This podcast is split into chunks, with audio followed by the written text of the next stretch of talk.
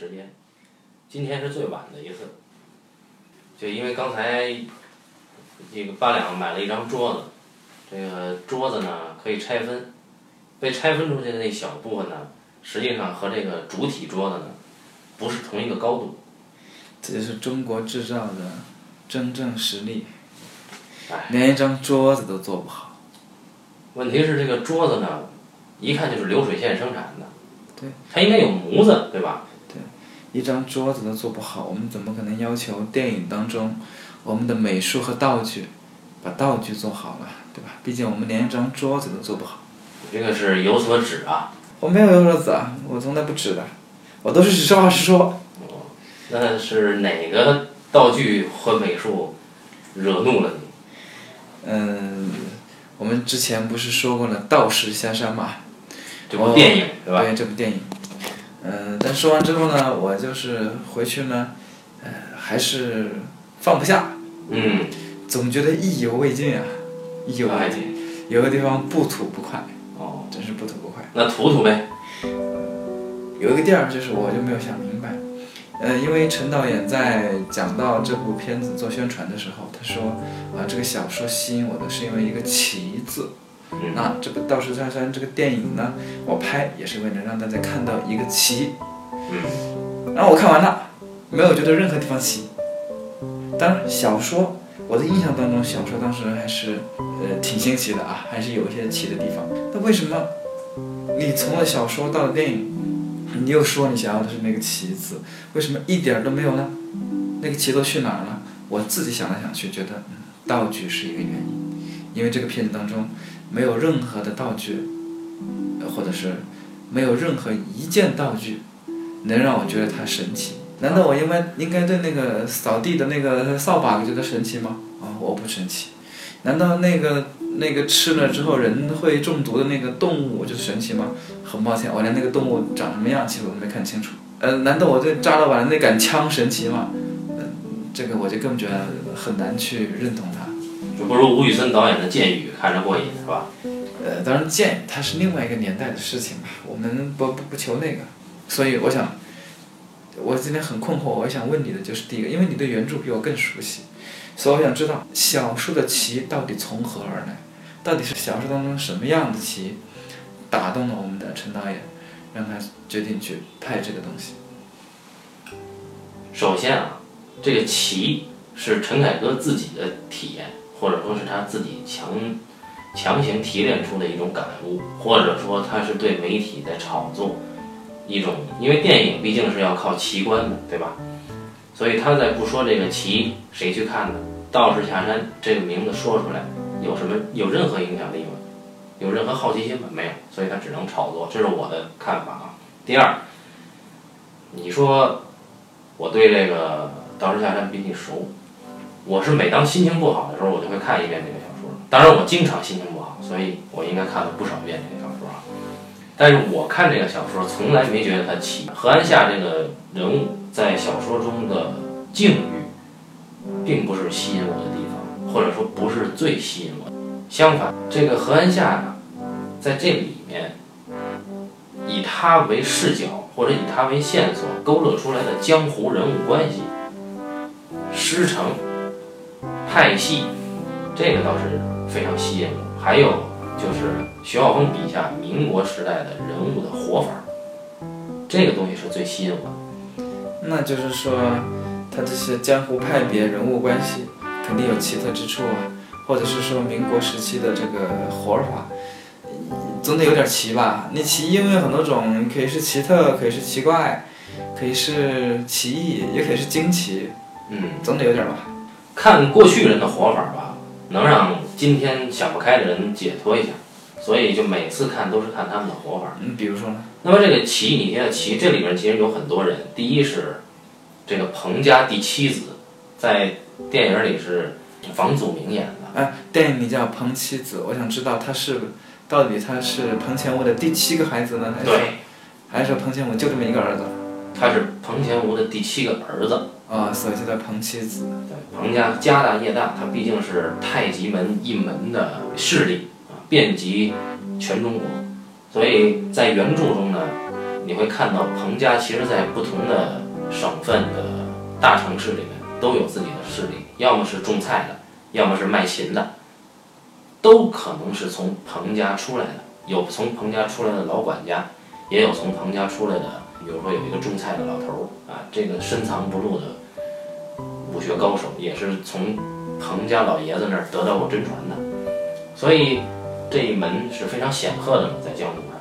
而这一门的继承，将来由谁来继承这一门，它其实是落在彭家妻子和他和这个老七周围的兄弟之间的争斗。彭乾吴跟周希宇，这是上一代的事儿，他们是被下一代人牵连进来的，并不是说在纠结于二十年前你师弟放了你，隐遁，你还要去找他的麻烦，这个太小气了，这不是民国人的活法。原著里，徐浩峰呢是用彭家第二代，或者说是年轻这一代，以老七为核心的这帮人争夺继承权。本来呢是应该传给老大的，但是老大老二呢知道老七的功夫高，他们想除掉老七，以保自己的将来地位稳固。老七本来就有离开的意思啊，远走他乡的意思，只不过就是正好让何安夏撞见了，所以才引出太极门跟何安夏的关系。这个起法呢，我们先说彭家老七，他被誉为这个太极门里边。所谓百年一出的天才啊，但是呢，他是因为他父亲啊，彭乾吾啊，跟一个非汉族的女人生下的这么一个孩子，也就是说他不是嫡出，所以他没有资格继承太极门。但是他修为又最高，那就遭到了未来继承人的猜忌，所以就要除掉他。而正好何安夏和周希宇呢赶上了，所以才有彭乾吴。彭家老大、彭家老二对周希宇和彭家老七这样一场雨夜里的比武，那是非常漂亮的一场戏。彭家妻子呢，第一心高气傲，第二他懂得弹琵琶。原著小说里说，彭家妻子从杭州最大的妓院里挑了最好的一个姑娘，他说要听她弹琴，于是就把这姑娘带走了。而何安夏其实是，因为当时周希宇已经命在旦夕了，何安夏要满足周希宇的遗愿，也去那个妓院，想找这个姑娘，但是这姑娘已经被老七请走了。何安夏呢，就去老七那儿想要这个姑娘。何安夏走到竹林里，听到一阵琵琶声音，觉得这是天界之音，再往里走，本来都以为是这个妓院的姑娘在弹。其实是老七在弹，所以这是显现了古人或者说徐浩峰笔下的民国武人雅致的一面。像徐老师还有另外一本书，标题叫《武人琴音》，文武双修啊，中国传统文化是一体的这样一个达人境界。我们这里面这位音乐达人，原著中的音乐达人彭七子，在电影当中。在电影当中，那可是完全有辱斯文啊！哎，所以齐这个，我我个人是觉得彭家妻子非常奇，他还后面还有一个经历在原著里，他呢远离中国去了越南，他本来和这个当时妓院里边那个姑娘想在越南安家，可是呢越南当地呢并不服他，于是派出越南当地一个拳师来要跟他比武争胜。这彭家妻子就必须得应战，应战之前，他的妻子已经怀孕了，让这姑娘呢来到杭州去找何安霞，就要托付给何安霞，然后自己独自去应对越南武师的挑战。那民国时候哪有电视对吧？也没有收音机，但是民国时候有电报。那么当时弹琴这位姑娘想，她比较记挂这个这个自己的先生在越南能不能打赢。何南夏就找了中统的朋友，中统是在亚洲有情报站的，情报站它有电报站，所以只要越南那站的中统同事发电报，一站一站一站传到杭州，虽然有时差，但是也可以很快的就知道比赛的呃情况，相当于转播，而这个时间延迟也形成了一种张力。那么这个也可以说是最早的武术比赛转播，对吧？也是很齐。就这两点就可以看出来，如果这个《道士下山》是徐老师自己拍，想必是能满足大家对齐的要求的啊！就在这一个人身上，其他人那就更齐了。就比如说有活佛喊拿，对吧？这个人是从绝境中化身成不同的动物就逃走了。哎，这为什么让我想起了那么一个美国逃生大师霍迪尼啊？他那是用藏传佛法来解释的。霍迪尼不也是二十世纪三十年代的人吗？哎，还有一位大师和尚，这位和尚呢，本来呢是清代最后一批派去美国的童生啊留学生，但是呢，回到中国以后呢，他没有用武之地，没有派上用场。他呢自称有等佛之力，就是随便结几个手印儿啊，就可以对付百万雄兵。听起来好迷信啊！对，但是在这个里边儿，在原著里边儿呢是真的。啊吼，对，就是他一个人可以有万人敌的本事，甚至可以引发地震啊、召唤神龙啊之类的。哦，如果这就是奇，那么这倒是跟电影当中的日练月练元技术有相似之处。徐老师写的这个功夫的体系啊，不管是超出自然现象之外的，还是自然现象之内的，都是有相生相克的道理的。哦，他用这种方法去讲棋。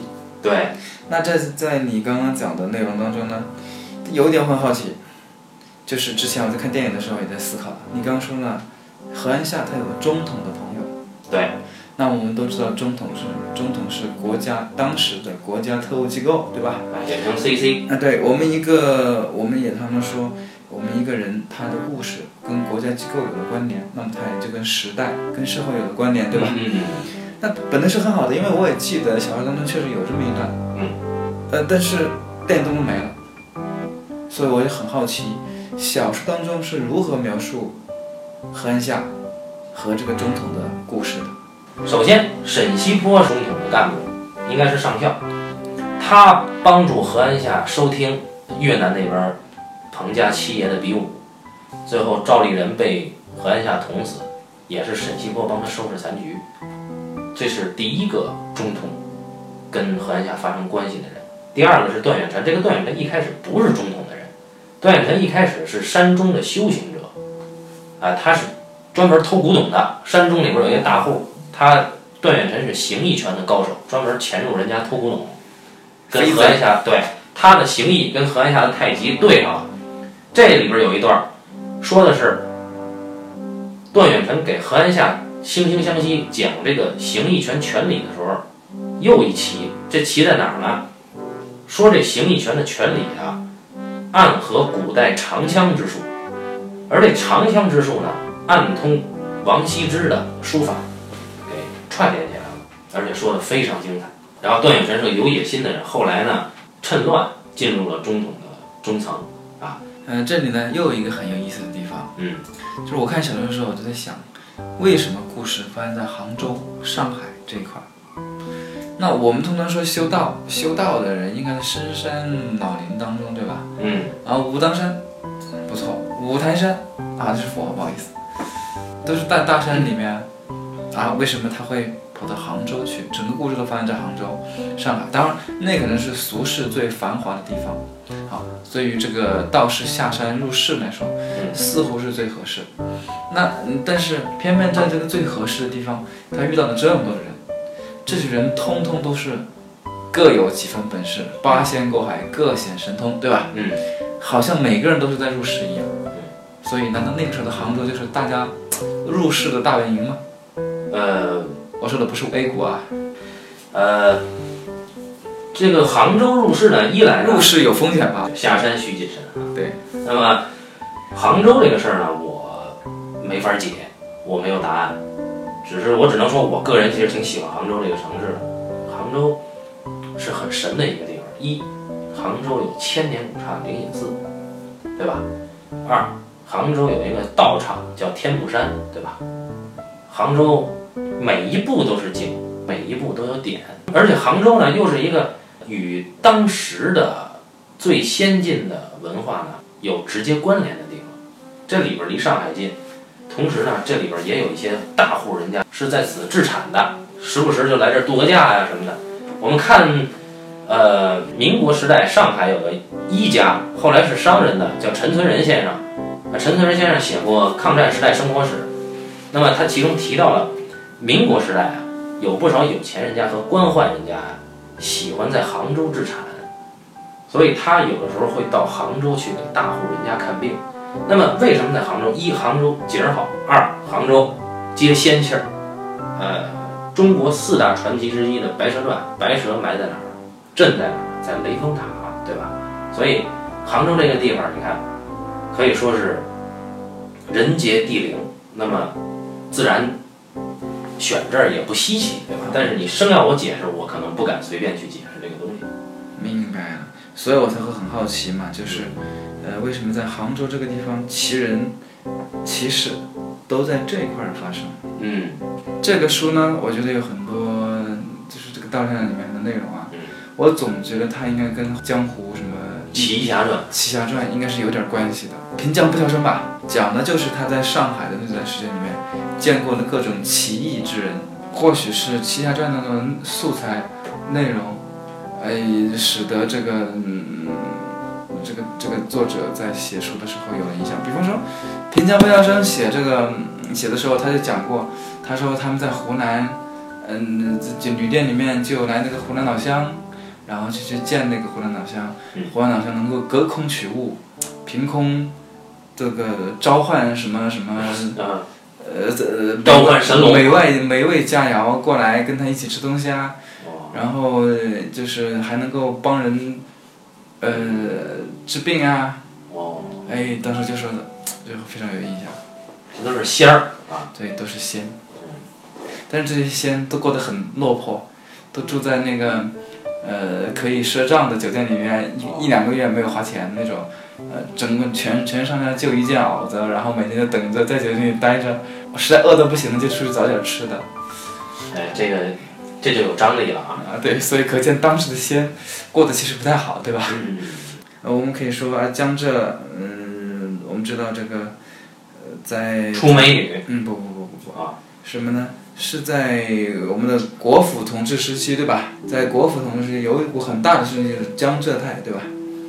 江浙势力，因为啊，蒋先蒋先生是江浙财团供起来的人，嗯那么他的势力很大一部分人员、资历、资本，通通都是江浙那块出的，所以就是江浙势力在国府的势力是很大的。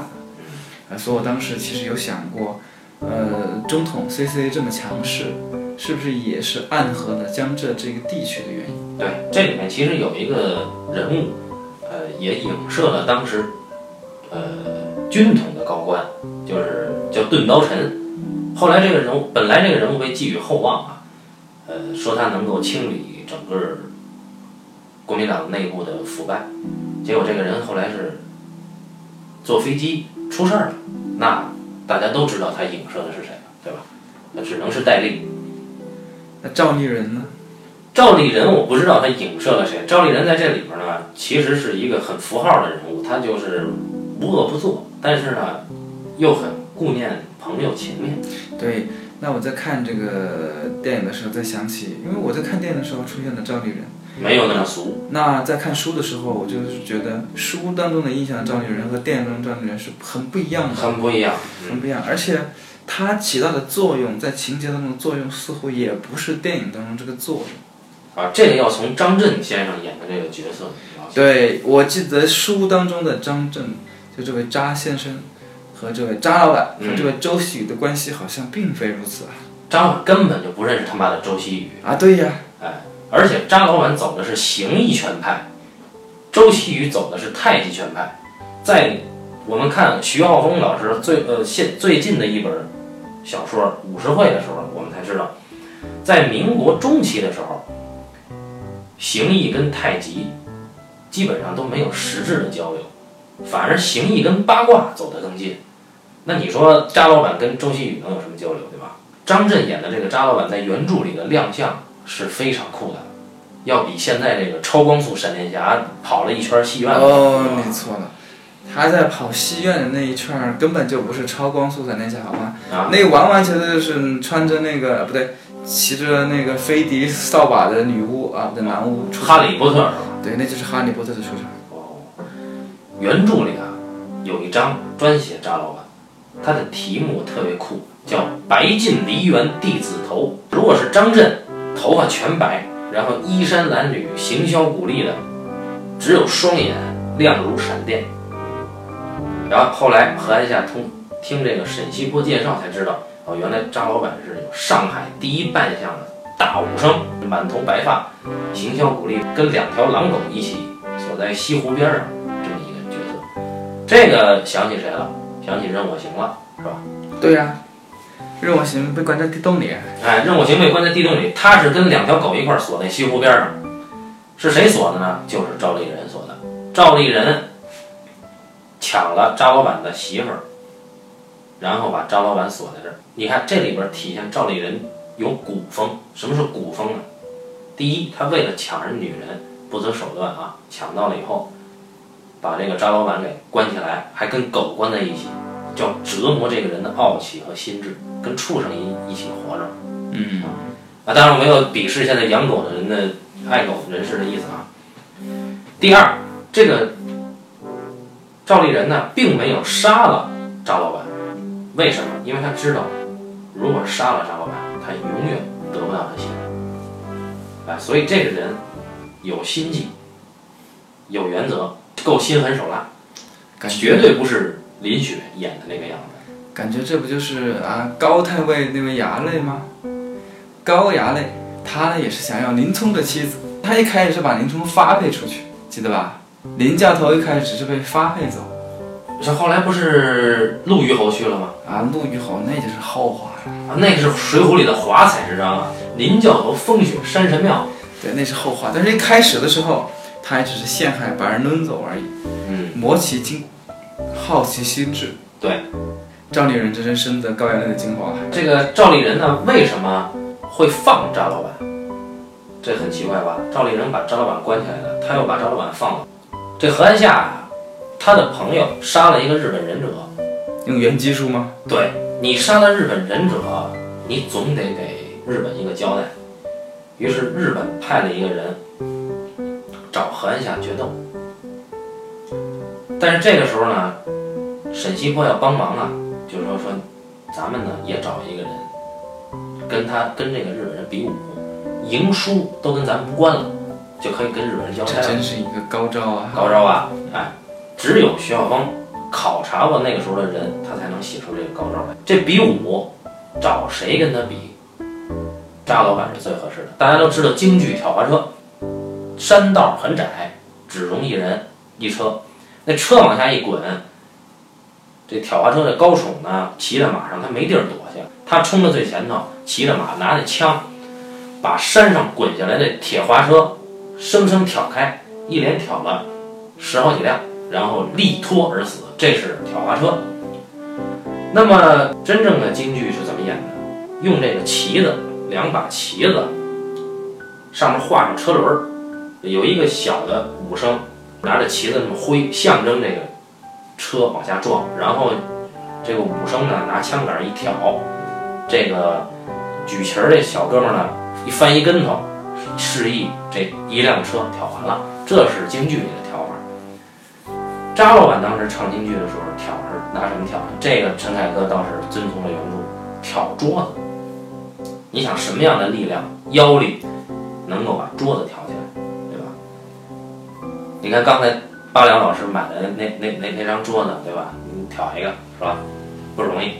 这个挑桌子这个事情肯定使用了杠杆原理，而且那个时候的中国制造可是实木桌子，对你得有杠杆原理才行。你那个枪要是不够长，对，你的杠杆的受力的那个另外一头不够不够长的话，你你应该是挑应该是挑不起来的。哎，反正我物理不太好啊，这个事儿就就就这么说了。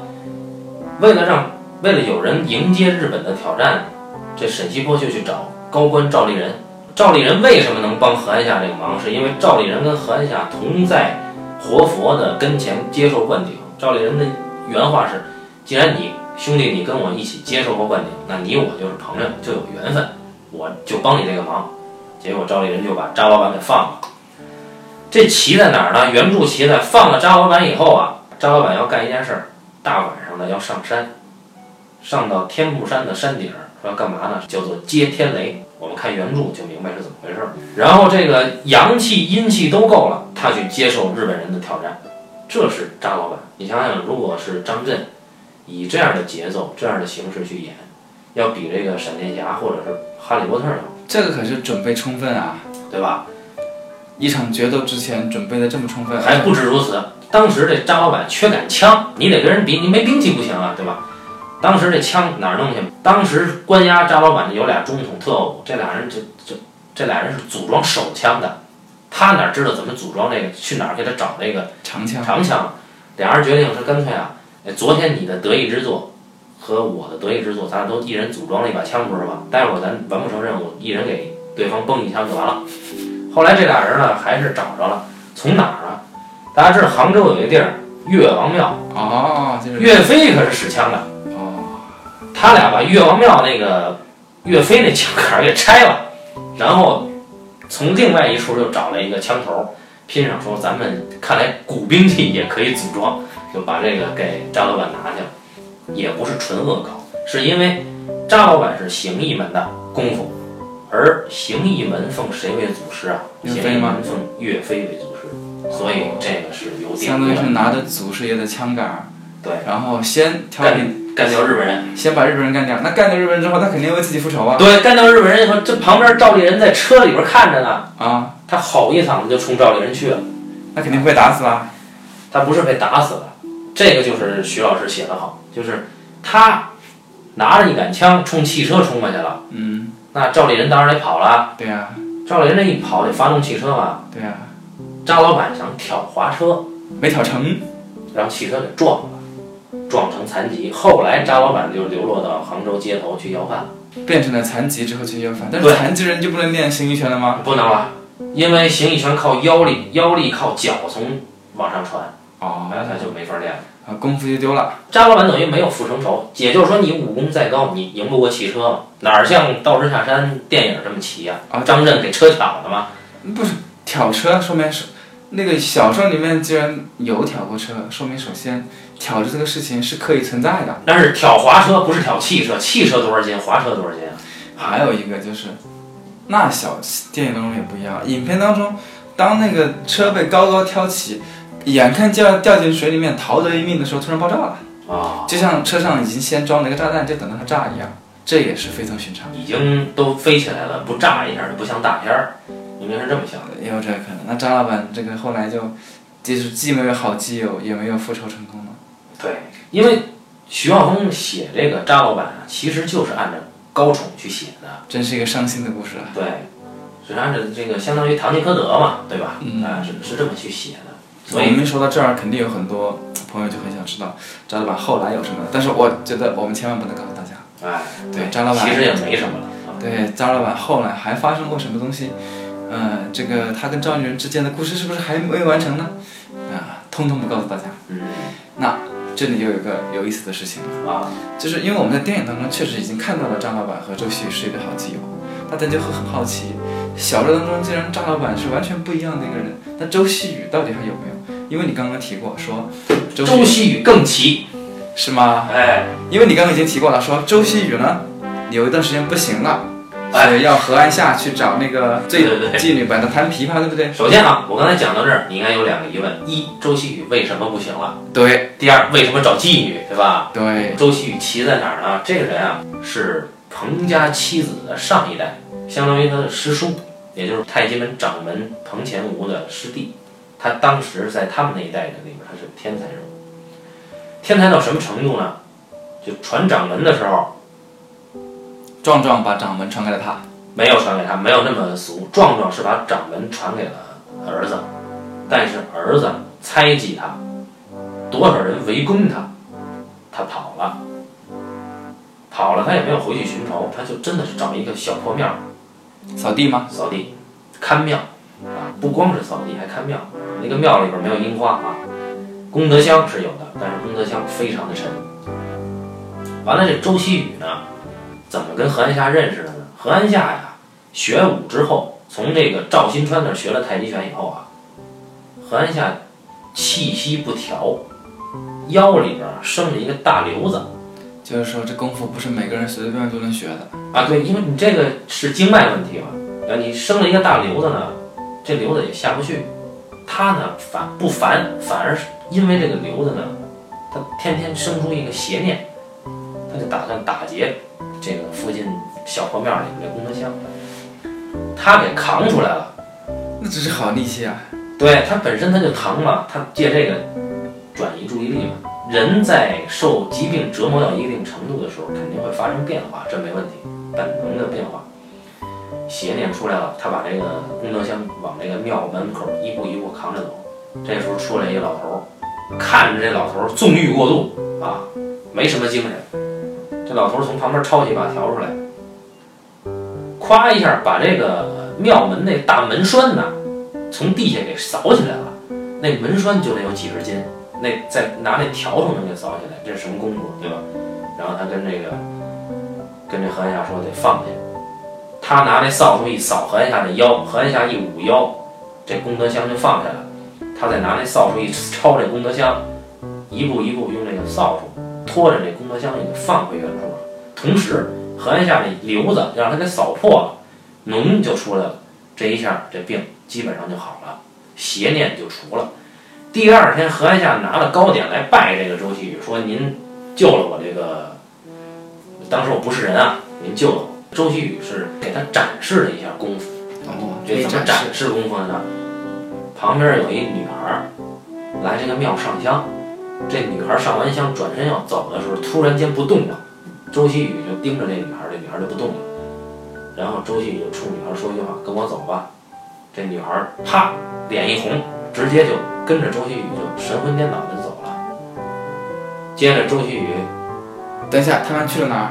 哎本身要把把他带到厢房里，啊后来到了厢房呢，周希宇就卸了这个功夫，那女孩就恢复神智，她，怎么回事？就不知道刚才怎么回事，就以为自己中邪了，赶紧又又出了这个庙。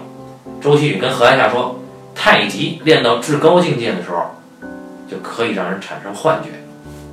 我觉得这刚刚这段话，听众朋友们千万不要信，千万不要因此而去练太极，不要模仿千万不要因此练了太极之后，觉得可以用这一招骗小姑娘。啊！问题就在这儿。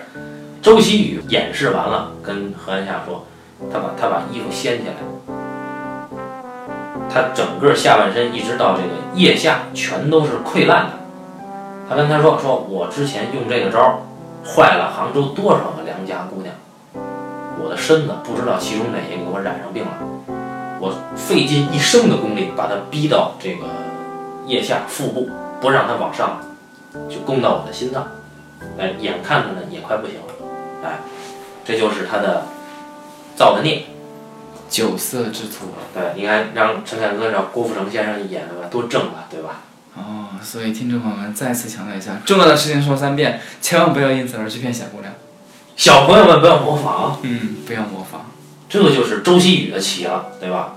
这样一个奇人，糟蹋了这么多好姑娘，嗯，必死无疑啊！是啊，他临死的时候呢，他说就想听姑娘弹琴，你去给我找个姑娘来。那何安夏就去这个堂子里边去找姑娘。找到了彭妻子，就姑娘在彭妻子那儿，哎，然后因为他找这个姑娘，彭妻子就通过他找姑娘这事儿，反而认识到认识了周希宇，哎，就跟周希宇搭上线了。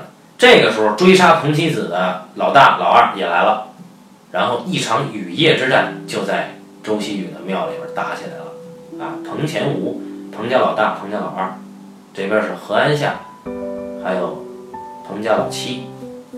还有周旭宇。还有已经残废的周希宇。那这个时候周旭宇肯定是一个水货了呗。最后啊，实际上是没有人打得过彭前武的，明显彭前武这一派占了上风了。这个时候，周希宇来了一个朋友，这个老板吗？不是张老板，这个朋友是武当剑仙的传人，这个人是以前是个将军，哎，哦，这个人来找周希宇，每年每年有一个约会，这个人来找周希宇，周希宇咽气儿之前就会等这人再见一面。哦，不是为了等常老板，哎，这人来了，啊，这人就露了一手功夫，这人腾空而起，背贴墙，贴了大概有一炷香的功夫吧，应该是。这是健美运动员啊。他说我只能做到这个程度了。那大家注意是腾空而起，背部贴墙啊。后来发现他是用指力在墙上抠出来，然后扒住。他说这样行不行？彭香湖说你的功夫可以。接着俩人哈哈大笑。突然，彭香湖上前抱住这个这个剑仙传人，俩人就在那儿，实际上耗上内功了。最后俩人同归于尽了。这个彭香湖临死之前。咽气之前，跟他的大儿子和二儿子说：“说，你们不能杀害你的七弟，但是掌门肯定是你的。”大儿子、二儿子说：“说兄弟里边您最疼老七，我们知道，我们不会伤他的。”然后这个老这个老彭就说：“好，我放心了，说抱我出去，不要死在这个庙里，让周师弟笑话。”所以这个彭香是非常讲体面的一个人，一代宗师。然后就走了，什么事儿都不能失了体面。对，可是这就死了一个武当剑仙，然后接下来又引出了一串武当剑仙，就他的徒弟来了。明白了，就是说武当剑仙这个东西呢，也还引来了日本忍者。对，武当剑仙这个东西是个低产的东西，它不是说一产像那个彭氏太极门一样，一产产一串。哎，它不是量产的。对，它不能量产，它都是手工打造的，对吧？手工打造的，所以呢功夫比较高一点点，但是呢，就是。数量少一点，原来是这样。说到武当剑仙，我倒是想起一个人来了啊，因为你刚说了两点，第一是剑，第二是将军，这让我想起我们民国时期一个很有名的武术家，正好符合这两点。谁呀？李景林啊。哦，对吧？人家就是一手拿剑的将军啊，因为他是著名的剑术高手。对？这倒是有意思。嗯。那么我们的这个陈导演把这位李将军。和这位张老板和周喜宇的故事小心翼翼地连在了一起，嗯，然后最后对感是感人肺腑的这个爱情故事，是吧？我说完了。啊？我的问题问完了，我这五个问题全问完了。啊，这是关于《道士下山》原著的五个问题，是吧？对，这是呃，以上呢就是我关于《道士下山》看了看了电影之后啊，呃，想到它的原著，嗯，我想。总结出来的这五个问题，嗯，非常感谢你都给我做了一一的解答。对我，我决定回家再看一遍这个东西。对，你还是再看一遍吧，因为我的解读吧，多半是是我自己编了啊。对我还脱离了原著，我还想再看一遍。有的是篡改了，你比如说刚才就明明显是错乱了啊，因为就是据我上一次看这个书也过去一段时间了。嗯，好，那么关于道士下山的原著小说，关于。作者徐浩峰老师其实是说不尽的啊，呃，我们只能先说到这里，对，然后大家跟我一样回头再看一看这本书。好，听众朋友们再见。